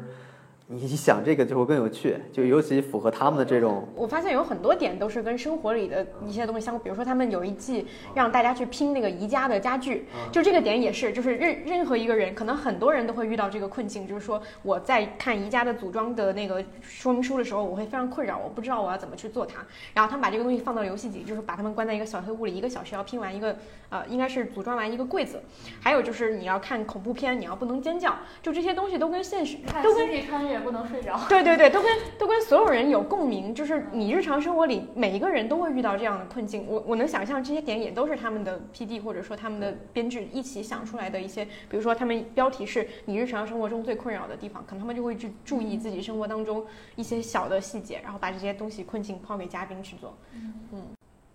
还有他们综艺经常有时候会玩一些虚拟人生或者说小剧场的东西，然后就是像过家家一样，比如说那个。有时候你会觉得这东西极为天真，所以你就觉得挺难得的。比如在那个西班牙寄宿里面，他一直假装在跟那个宜家对抗，然后再包括这个僵尸团二的时候，一直假设有一个总公司，然后总公司来视察了，然后总公司怎样怎样了，就是像过家家一样。他们很出众，他们团队很出众的一个能力就是接梗，就是嘉宾一开始会提一个东西，但他们迅速把这个东西发展成一个，对，比如说那个《西班牙激素》里边那个刘海镇说我要做一个这个 EQ，他们立马反应过来给他派一个员工，就是他们的一个最年轻的 PD 就派过去了，这个我觉得就反应非常快，就不会说我等你嘉宾再做点什么事儿，我再那个，他立马就找一个点就给你接上了，就是。我觉得这个也是他们很厉害的地方，就比如说嘉宾提出来一个梗，那你得有人接嘛，就相当于刘海珍跟呃那个车胜元之间，他们就互相抛梗就很容易接，就是这种节目里面最怕就是你抛一个没有人接，所以很多很多程度上他的后期或者他的当时的现场人就在接刘海珍的很多梗，就一直在接，所以这也是我估计跟他们的编辑团队是有关系的，就是你能迅速把这个东西接上啊。我们最后就是可以，因为我们前面夸了这么多老罗的优点，或者说我们喜欢他的地方，那有没有什么点是让两位觉得说还还有缺憾的，或者是怎么样的？对，我觉得最可惜的一点就是有一档节目，我觉得是应该是老罗团队做出来的，但是其实不是他们做出来的，就是那个秀丽家民宿的节目那好像那个秀丽家民宿那个 PD 加入 TVN 了，啊，是吗？啊，那我不太清楚，好像是，呃，那那档呃那档节目是 JTBC 做的嘛，所以我当时看了就很震撼，因为我觉得他把真人秀节目做到了一个很很高的位置上。就我先谈谈对那个节目的理解，然后我我我想再说一下我的看法，就是老罗为什么没感这个感觉不是啊，老对他的期待已经到了我喜欢的这个节目，为什么我是他做的这种地步？对对，笑一家民宿而言，这个节目的唯一缺点就是不是老罗做的。对。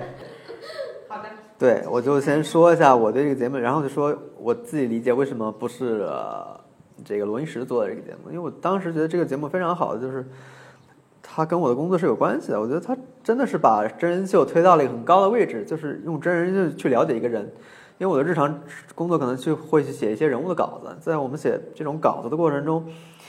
你就会想以细节去呈现这个人物，你会想更多的了解这个人，你想跟着他，看着他，比如说去。比如说李孝利这个人，你会想看他平时怎么接触人的，怎么去参加活动的，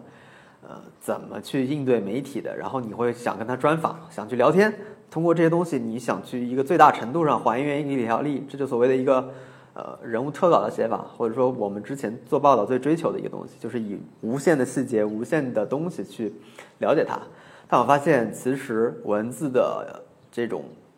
传统的这种写法或者这种做法其实是有限的。就我看这档综艺，其实已经完全可以通过这档综艺去了解李小丽这个人了。你并不需要通过一个稿件，而且了解这个过程中，我觉得是更客观、更为呃更为舒服的。就是我不需要听作者自己去判断，或者说听作者去给我一个更明显的结论，或者说他需要花费很很多的功夫才能拿到的东西。但是在真人秀里边，其实轻而易举拿到了。就像我们如果去做采访，你很难拿到这些明星日常的生活细节上的东西，那真人秀他就拍给你看了呀。这个是一个多么大进步，就是你怎么靠文字记者去解决这个事儿，然后你去想去跟李孝利专访，像跟明星专访的这个里边，其实一很多时候是有门槛的，他是不会跟你聊真心话的。他发现你在《笑丽家民宿》这个节目里边，呃，经常在一些情境里边，李孝利你就发现他和那个当时那个嘉宾叫呃李智恩。他们俩之前经常聊出了一些，就是很诚恳的话，就我印象很深，他们之前在因为李逍遥很早，大概四五点去要做瑜伽，是他们做瑜伽大概六点钟回来的路上，就天还没亮，他们俩就在汽车里边聊，但具体聊什么我已经忘了，但是我印象当中非常深刻，他们聊了很多是演艺圈的事儿，就平时做采访的时候，他根本不跟你聊这些，他会说女艺人的呃职业生涯，会说女艺人在这种被关注的情况下，她聊过衰老，就是这些话题，其实一般一个女明星是不太容易跟记者聊，但是很明显，他们俩之间作为一个年轻代的偶像的代表和一个前辈的一个偶女女性组合的偶像，他们之间在那个情境下，又是一个刚练完瑜伽，一个清晨天还没亮的一个环境下，很自然的就把那些东西聊出来了。这也是一般的人物专访里边是完全达不到的。就是说，我自己看的过程，就是这档真人秀已经完全把特小这个能做的事儿全都做到了，而且他提供了很多你做不到的事儿。就他没有完全下结论说，我告诉你李孝利是个什么人，那他就通过节目去呈现了呀。当，节目里的材料一定也是导演选择的，但是这种选择相对于文字来说已经非常的顺了，就是不是那么生硬，不是那么种生硬的下判断，所有的啊观众都可以从细节里去解读对自己的判断。这个判断，我觉得啊这一点是让我挺震惊的，就是他其实做到了很多代表做不到的功能，所以我当时觉得这个呃综艺，因为我当时看也是想从里边学一些技技巧，看能不能用到写作上面啊。这个我觉得给我印象最深的是这个，对。然后我大概说一下我我的想法，就是你们可以等会儿聊一下你们对这个节目的看法。我觉得老罗拍不了这个综艺的一个可能一个原因就是他习惯了那种拍更普通的、更普通的明星，或者说更没有所谓艺人感觉的那种那那种艺人，就是他他很擅长跟这些艺人打成一片，就是我们之间完全没有架子。比如说他很喜欢用熟人，就是因为他们之间没有任何的沟通的问题了。但你想他处理李孝利这种艺人，你就想他就没法嬉皮笑脸了。罗英是这个人，他在现场一定嬉皮笑脸不出来。他怎么跟李孝利嬉皮笑脸？李孝利的位地位在哪？他怎么跟李孝利的丈夫嬉皮笑脸？李孝利丈夫也不是那种，当然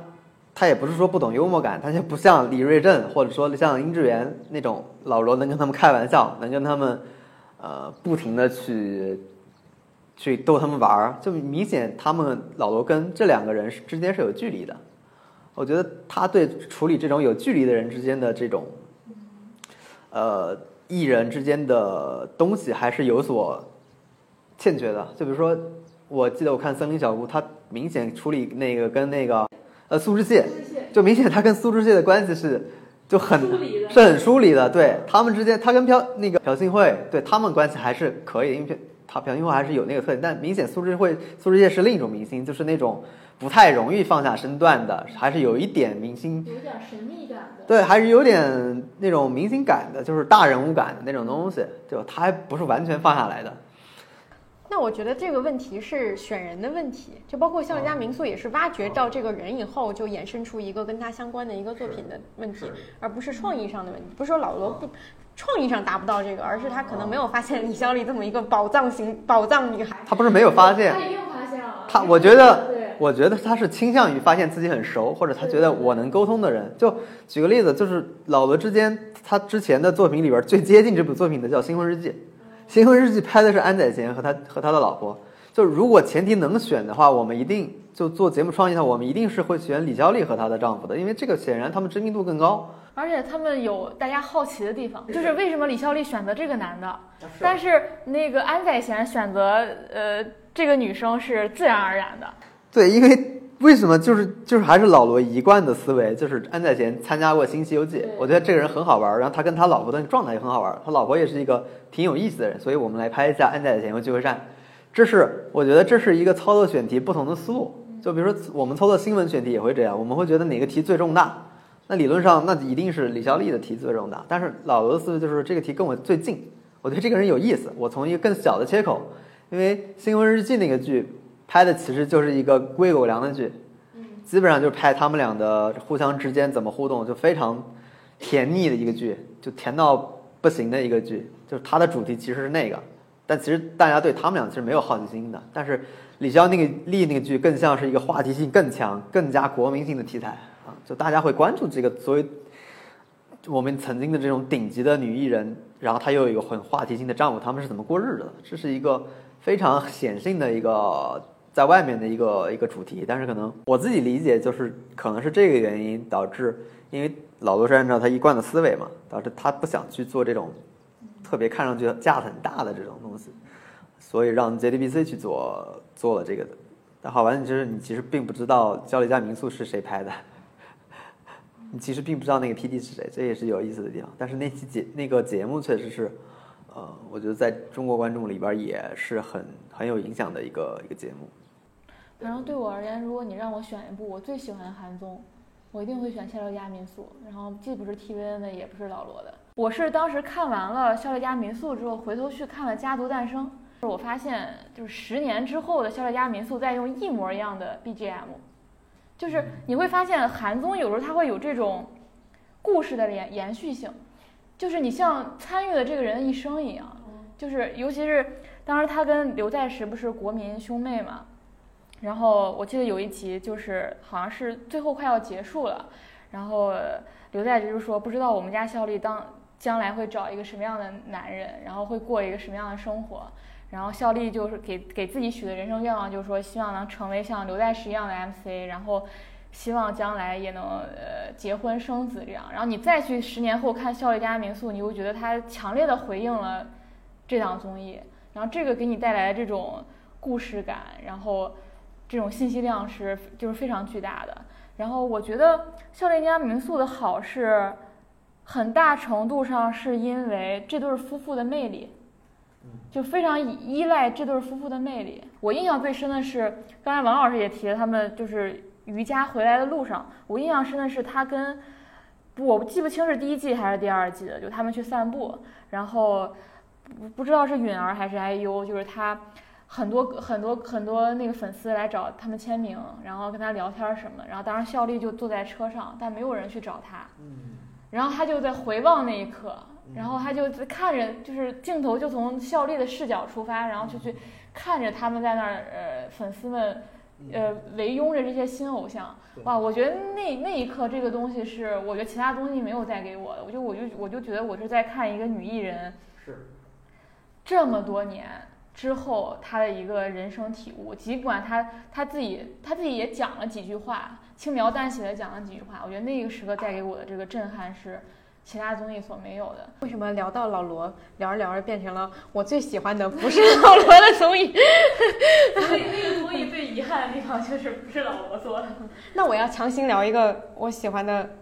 老罗的冷门综艺，就是懂也没用的《神秘大学词典》。那个真的看了吗？我看第一季是全都看完了，第二季看了一半，呃，第三季也看了一半，因为第三季没有完整的字幕翻译，它后来就没有字幕组做了，已经是一个没有字幕组做的冷门综艺了，所以我必须而且这强行安利个节目的字幕就是台湾，就是那个罗罗食堂，第三季就是罗罗食堂做的但。是粉丝做到这个份儿上。对，就是 B 站只有他们搬运到的第七集，然后后面的就都没有了。对，你可以说说这个节目的魅力这个节目的魅力在于，所有的演员、所有的嘉宾，我一个都不认识。就是在这之前，我一个就除了那个柳系列以外，柳系列是主 MC 嘛，然后除了他以外，其他的他这个家他这个节目的主题就有点像韩国的《锵锵三人行》，就是一群文化界的人一起，他们他们主要是第一季的时候很难进入，在于他们去的都是韩国的小小地方，就是比如说庆州、什么顺天、什么什么呃什么所有的这些就是韩国的县，他们去这个地方，然后。其中有那种完全理科思维的人，有和完全文科，就是以前做过韩国一些呃做过官员的人，然后他们所有人去到一个地方以后，每个人去到不同的景点，然后大家晚上去景点，尤其是在这个节目里面，我也能看到老罗的剪辑的一些部分，就是如果他顺序的拍，比如说同期我看了那个，嗯，就是《锵锵行天下》。就他就是顺序的拍，就是我去到什么地方，我就先拍我去到这个地方，然后我去到下一个地方，所有都拍的事无巨细。但是你看了以后就会觉得看多了以后很很烦躁。就其实你喜欢看这些人，就是他们聊天，你并不喜欢他们去游景点的那个过程，因为景点并没有什么特别的。你喜欢的是他们聊背后的那些故事，但是。在这个懂梅神词里面，他们就是他们这个节目非常固定的有一个模式，就是刚开始十分钟就是大家一起出发，就是坐在车上聊天，然后到了以后先吃饭，然后吃饭的时候再聊十五分钟，然后就大家各自分散去去到自己想去的景点，每个人想去景点都不一样。这个部分只有五分钟，就是非常快的，就是跳过这个部分，然后到了晚上大家一起坐下来聊，坐下来这个部分就是整个。的主要的部分就是可能占到四十分钟左右，在聊的这个过程当中，再给你倒叙、插叙他们去各个景点的一些细节，就它整个的这个节奏会让你非常的舒服，不是说一个强制性的让你观看他们整天的游览过程的一个节目，而是你它的重点就是这些人的观点碰撞，那它重点放的就是饭桌上的这个部分。我觉得这个节目是这这这一点是最好，而且它第一季的嘉宾也是选的最好的，就是每个人之间的化学反应，而且他们就是他们我。对于综艺来说，完全是素人，但你也可以看到他们的人设。比如说有有一个美食家，他就会每天就会，他们去到一个地方，他就会打开自己的大众点评，类似大众点评，就是看说啊，这里最好吃的是什么什么什么，这个时节最好吃的是什么什么。另外有一个人就是就是就是那个。另外有个人就会说啊，我不想吃这个，我想吃另外的一个。他们两个人就会有一个对，就会有一个分开的一个过程，就会有一个碰撞。就是每个人都有自己很鲜明的特色，而他们去的地方，就是它特别像一个旅游宣传节目。就是你看了以后，就是韩国的历史，说实话其实没有什么好讲的。他们虽然非常认真，但是你。就作为我们来看，会知道说就还好，但是他们非常认真，而且韩国的当地会有很多的那种就是博物馆，然后每个地方的博物馆都特别有意思，什么教科书博物馆，什么拉面博物馆，就是每个人去这些点，就是都他们都会有一些新的东西。然后这所以第一季是最好看的，第二季他们换了两个嘉宾，然后其中就第一季有一个小说家嘛，就是那个金英夏嘛，然后他第二季就没有参加，所以第二季的时候就是他的。消失去呃，就是嗯，他不在这个嘉宾里面，也会有一些就是影响。第三季他又回来了，但是第三季还是换了，跟第一季还是不太一样。而且他们去到国外，当你发现他们去到国外以后，好像又没有在国内有意思。就是就是他们去到欧洲嘛，他们去第三季去的是希腊和意大利，然后你会发现他们有一种。就是有一种，就是这个地方太大了，然后我们掌控不了，有有那种感觉。我们想聊的东西太多，但反而不如第一季他们就在国内做有意思。所以我觉得这个节目是让我觉得虽然不是那么红，但是很有特点的一个节目。在这个节目的编排里面，我是最强烈的感受到了老罗他们这个团队对于素材的运用，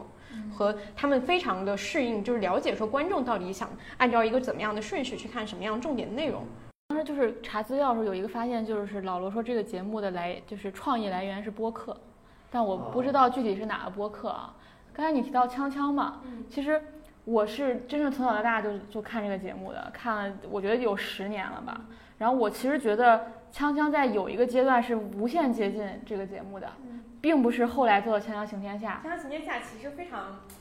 非常刻意，就是我能理解是《锵锵行天下》是拿了某个时期的创意去做的。他们当年在很早期的时候，就是走出了演播室，然后做了一些《锵锵台湾行》啊，然后《锵锵英国行》，我记得是做做这两个吧，《伦敦行》和《台湾行》。但他当时我觉得是就非常像老罗的这这档节目。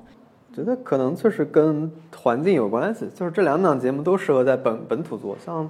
《锵锵三人行》因为原来是凤凰卫视的，所以他做的所有的场景最好发生在大中华地区是最合适的。比如说他去香港、香港或者去台湾都是非常舒服的。你说他跑意大利去聊什么呢？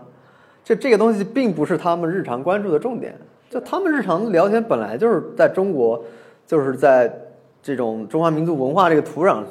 的一些话题，包括台湾、包括香港，所以他去的地方肯定也跟这些相关，他们聊的是最舒服的。否则的话就是。纯粹的展现知识嘛，就比如《强强行天下》去，去去去欧洲，那就没有任何的本土上的这种根源性的东西，对。他也没有情感，他只是说哦，我知道这么发生这么件事儿，这个人阿加莎·克里斯蒂在这里写作，我们去他写作过的地方床上躺一躺，就全部整个都非常的尴尬的一个东西，就我觉得就是没有找好更好的情境去做吧，我觉得你就在国内做都会更好一点。要收尾，收个什么东西吧？聊了两个小时，但。게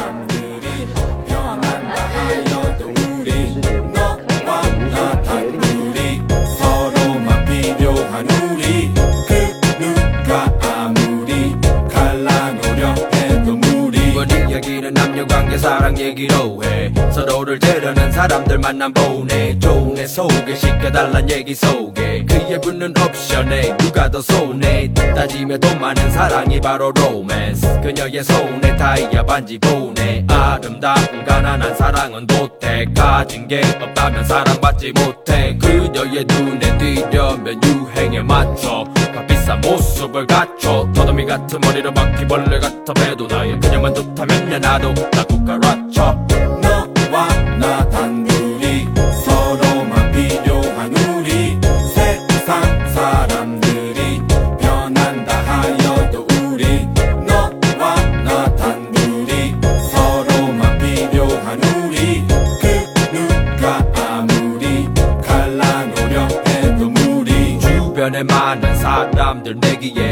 누가 더 아깝다고 또 얘기해. 둘 사이 헤어짐을 선뜻 내기해. 입장이 바뀌면 화를 내. Hell yeah. 여자의 마음은 갈대와 같은 남자란 바람에 마음이 자라네. 서로의 사랑에 더 많은 걸 바라네. 눈앞에 보여지는 표현들이 다라네 가식적인 칭찬보단 작은 배려로 바라기보다는 뭘 바라는지 알고 내가 제려하면 그도 날 제려하고 내게 진심을 보이면 너도 진심으로 너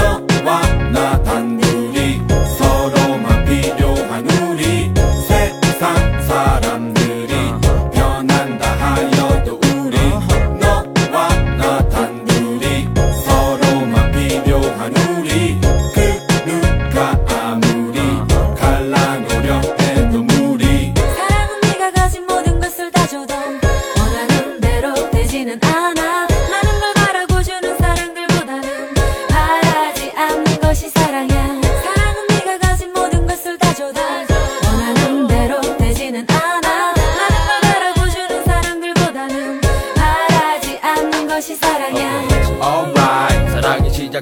사소한 일로 서로 상처받고 싸워 제발. Don't fight. 서로의 믿음이 가장 중요하다는 건 잘 알잖아. 이제부터는 no lie. 어디없는 둘 사이에 항상 looking you're right. 믿음으로 바라보면 you and I. Till the day we die. 우리 둘의 라비타 아벨라